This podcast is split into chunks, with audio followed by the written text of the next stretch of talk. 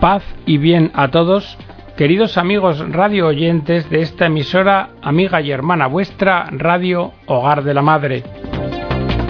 Bienvenidos a una nueva edición del programa El Galeón.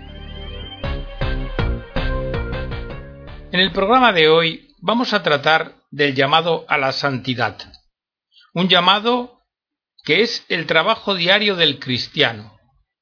La santidad es un camino posible. Acordaos de la famosa frase de San Agustín: Da quod jubes et jube quod bis. Concede, Señor, lo que mandas y manda lo que quieras. Por eso, aunque el camino hacia la santidad es un camino arduo, y hablaremos también de esto, es un camino posible, incluso bajo el signo de la persecución. ¿Por qué? Porque, como ya escribió San Pablo, ¿qué nos apartará del amor de Cristo? Y todo esto lo vamos a tratar con escritos de el arzobispo de Los Ángeles, Monseñor José Gómez, y del cardenal primado de Bélgica, Gottfried Daniels. Comenzamos con el llamado a la santidad. La santidad es el centro de nuestra relación con Jesús y el corazón de nuestra misión como cristianos. Pero, con frecuencia, la santidad es mal comprendida. Todavía oímos decir a la gente que la santidad es algo solo para personas especiales, algo que está fuera de nuestro alcance, que solo los santos pueden alcanzar. Y esto, esto no es cierto. La santidad es el hermoso destino que Dios quiere que todos alcancemos al que todos podemos llegar. Y esta es una de las verdades que aprendemos cuando reflexionamos sobre el Sagrado Corazón de Jesús. El corazón de Jesús es la fuente de toda vida y santidad. Hemos de meditar sobre el amor que Jesús nos tiene y sobre su hermoso plan para nuestras vidas. Jesús nos llamó a cada uno de nosotros a ser perfectos como nuestro Padre Celestial es perfecto. Y San Pablo nos dice, esta es la voluntad de Dios, la santificación de ustedes. Y también nos lo recordó el Concilio Vaticano II, que lo denominó el llamado universal a la santidad. Pero, frente a ello, la realidad es que seguimos siendo pecadores. Eso no cambia es la realidad de la condición humana. Pero como Jesús es santo, el pecado y la debilidad no tienen la última palabra en nuestras vidas. Justamente porque Jesús es santo, los pecadores podemos llegar a ser santos. El amor de Jesús, que Él nos dona a través de los sacramentos de la Iglesia, nos purifica y nos une a su propia vida, y su vida es santa y divina. Entonces, cuando participamos de la vida de Jesús, tenemos parte en su santidad y en su divinidad. Esto es lo que significa ser hijos de Dios. No nacemos santos, sino que Dios nos hace santos a través de su gracia y de nuestro deseo de corresponder a esa gracia que nos dona. Él cambia nuestro corazón día a día si optamos por caminar con Jesús por su camino, que es el de la santidad. En términos prácticos, la manera de crecer en santidad consiste en imitar a Jesús, en seguir sus pasos, en tratar de vivir en este mundo como Él lo hizo, con sus mismas actitudes y reacciones. Para cada uno de nosotros, llegar a ser santo es un proceso que consiste en tratar de parecernos a Jesús cada día más. Pero, como todos somos diferentes, la santidad también será diferente para cada uno de nosotros. Mas, todos buscamos la santidad de la misma manera, tratando en todo momento de cooperar con la voluntad de Dios y de dejarle actuar a través de nuestras palabras y de nuestras acciones. Buscamos la santidad tratando de servir a nuestros prójimos y de dar gloria a Dios en todo. Nuestro Santo Padre, el Papa Francisco, ha dicho No tengáis miedo de la santidad, no tengáis miedo de apuntar a lo alto, de dejaros amar y purificar por Dios. Por eso os digo, la santidad es nuestra tarea y nuestra vocación. Es la vocación de cada uno de nosotros. La santidad no es algo heroico o extraordinario, es algo ordinario. Consiste en ser alegre, en realizar nuestro trabajo diario, en llevar a cabo nuestras tareas cotidianas sin importar cuán pequeñas sean, llenos de amor a Dios y atentos a las necesidades de los demás. Lo principal de la santidad es el testimonio, la imitación de Jesucristo que nos lleva a emprender su camino y a seguir su sendero. Ser hijo de Dios significa que Dios quiere que crezcamos y lleguemos a ser santos. Como bien sabemos, los santos no son sólo aquellos hombres y mujeres que la Iglesia reconoce y canoniza como tales. San Pablo escribe Todos los que son amados por Dios están llamados a ser santos. Y Dios no nos llama a algo a lo que Él no nos ayude a alcanzar. Y el trabajo de la Iglesia precisamente es ese, mostrarnos el camino de Jesús y santificarnos hacernos santos. La Iglesia nos traza el camino de la santidad especialmente a través del encuentro con Cristo en la Eucaristía y en la confesión. Si se lo permitimos, Dios va a usar estos medios para cambiarnos, para transformarnos en personas que tengan un corazón lleno de misericordia, personas amables y humildes, mansas de corazón y pacientes. Dios nos está llamando a todos a ser santos, santos de la vida ordinaria y misioneros de su amor, para que podamos dar testimonio de este amor en los acontecimientos y actividades ordinarias de nuestra vida cotidiana, de cada día. No estamos aquí solo para buscar nuestra propia santidad. Dios quiere santificar a todo el mundo a través de su Iglesia, a través de las vidas de cada uno de sus hijos. Él quiere que hagamos la parte que nos corresponde en difundir su reino de santidad y de justicia, de amor y de paz. Entonces, pues que esa sea nuestra oración de unos por otros, que crezcamos en nuestro deseo de ser santos y de ayudar a otros, a nuestros semejantes, a nuestros prójimos, a hacerse santos. La santidad debe ser nuestra esperanza. Y debemos pedirle a nuestra Madre, la Virgen Santísima María, que nos ayude a crecer en la conciencia de que somos hijos de Dios y de que fuimos creados para la santidad. Ahora bien, el camino de la santidad, ya lo hemos dicho al comenzar, es arduo, y lo es especialmente también en la época en que nos ha tocado vivir el cardenal Gottfried Daniels, primado de Bélgica, hace unas reflexiones sobre este punto y nos dice que es un dato objetivo que ya no existe una civitas cristiana, que el modelo medieval de civitas cristiana no vale para el momento actual. Quizás, reflexiona, algunos no se han dado cuenta todavía, pero los cristianos viven en el mundo tamquam escintilae in arudineto, como chispas por rastrojos. Sí, vivimos en la diáspora, pero la diáspora es la condición normal del cristianismo en el mundo.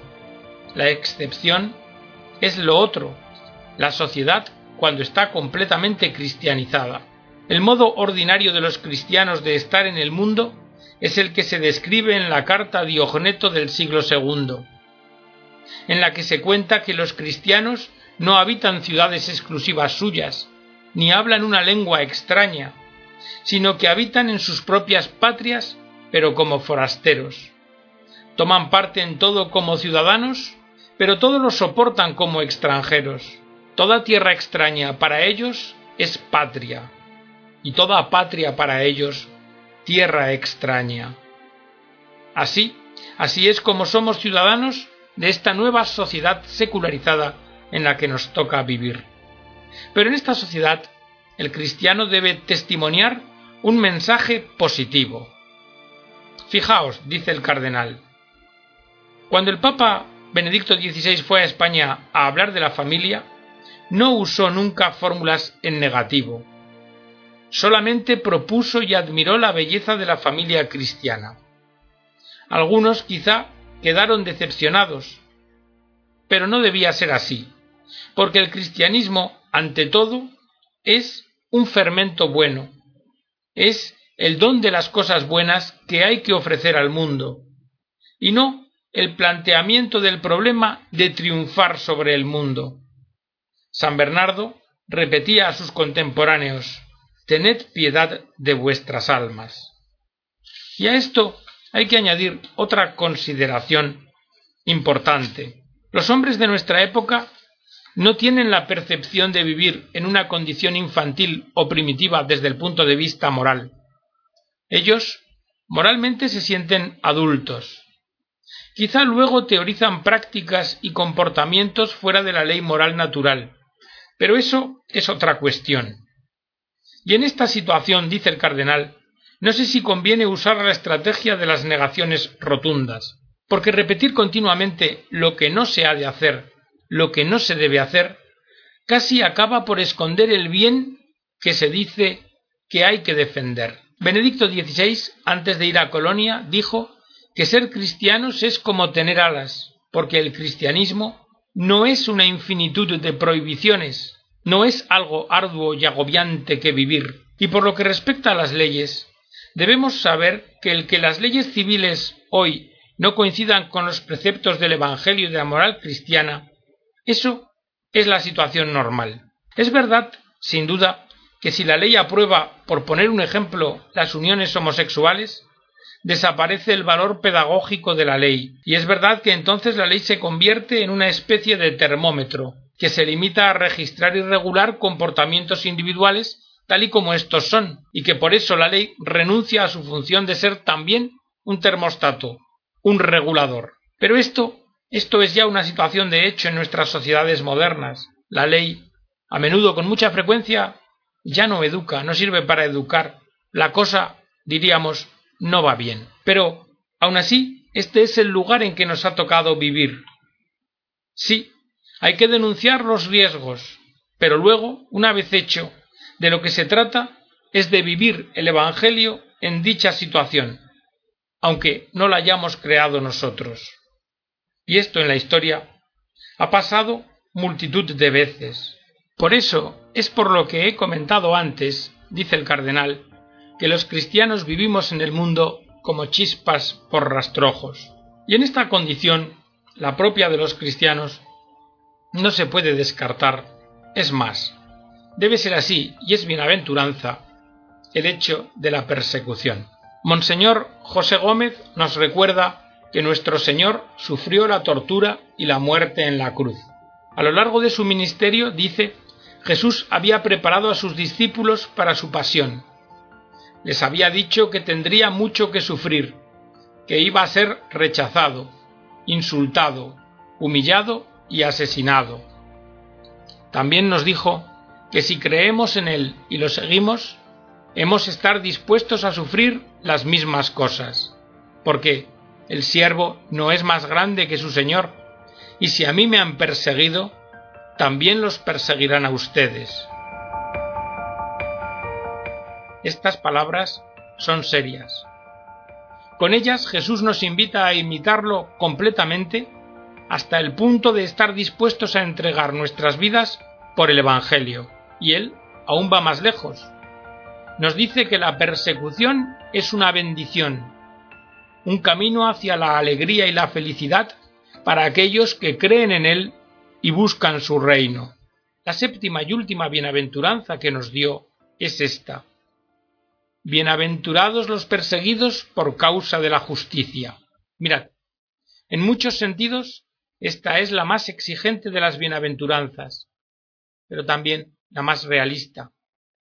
Jesús fue siempre totalmente honesto con sus apóstoles y sigue siéndolo con nosotros. Jesús nos llama a seguirlo, pero quiere que lo hagamos con los ojos bien abiertos, con conocimiento de causa. Y una y otra vez nos recuerda que hemos de evaluar el costo de ser discípulos suyos. Él quiere que sepamos que si lo seguimos, esto implicará pérdidas y sufrimientos. Y eso lo podemos ver en muchas partes del mundo hoy en día. En muchos sitios no se puede llevar un crucifijo, o ir a misa, o ser vistos leyendo una Biblia en público. Es más, hay hombres, mujeres y niños que son asesinados cada día, todos los días, por el delito de creer en Jesús. La persecución se puede manifestar de muchas maneras.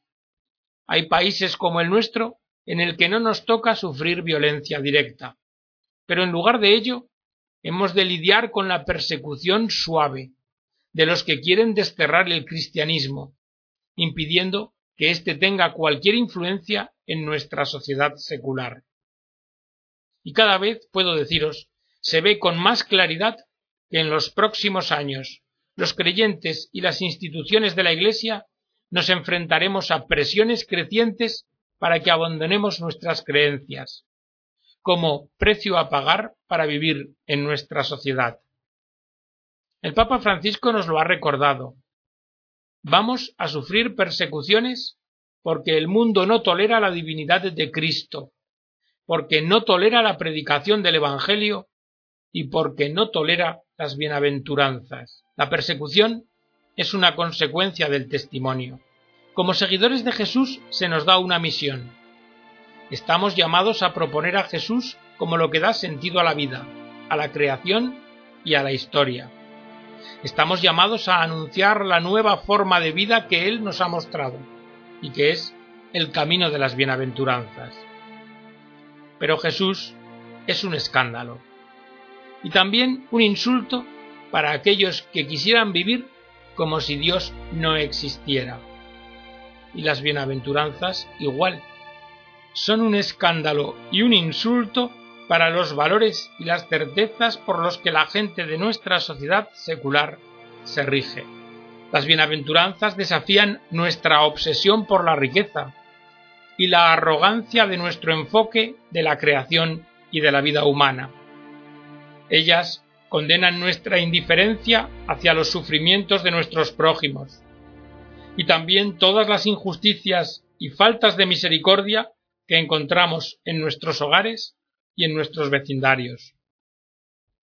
Las bienaventuranzas nos llaman, además, a confrontar la inmundicia que existe en nuestros corazones y todos nuestros fracasos en establecer la paz y detener la opresión.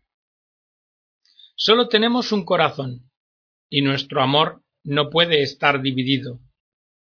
No podemos servir a dos señores, como dijo Jesús. Así que nos resta tan solo esperar la persecución, aunque nunca debemos aceptarla.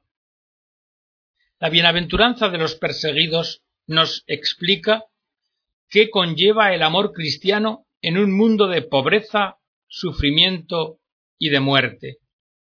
Esta bienaventuranza, como las demás, nos llama a la acción, en solidaridad con nuestros hermanos y hermanas. Jesús quiere que luchemos contra la intolerancia religiosa y que defendamos el derecho humano fundamental a la libertad de conciencia. Con la gracia de Dios, la mayoría de nosotros nunca sufrirá la violencia por sus creencias. Pero como discípulos de Jesús no nos libraremos de la persecución por nuestra fe en Él. La persecución incluye también las tensiones diarias, los acosos que enfrentamos, los desafíos a nuestras creencias, las presiones para que guardemos nuestra fe para nosotros mismos, o para que hagamos concesiones respecto a nuestros valores. Pero no nos enfrentamos a las persecuciones solos.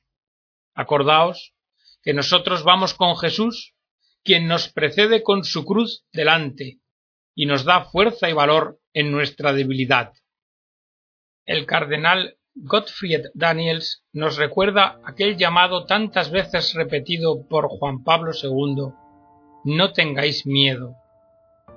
Pero también nos dice, voy a añadir una cosa, sin el Espíritu Santo la Iglesia vive en el miedo.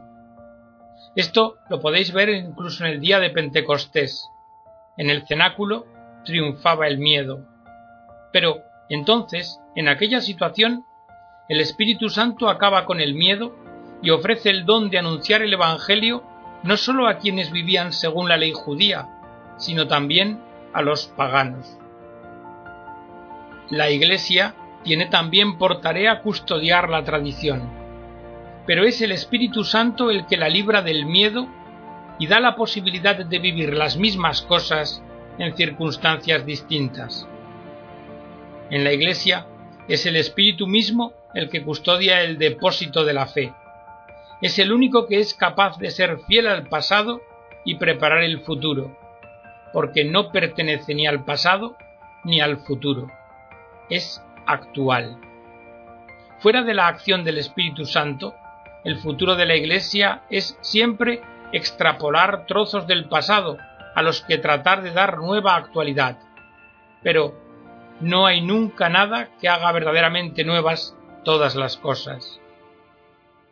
Quiero recordaros, dice el primado de Bélgica, lo que en 1968 dijo el metropolitano ortodoxo Ignatios de la Taquia durante el encuentro ecuménico de Uppsala.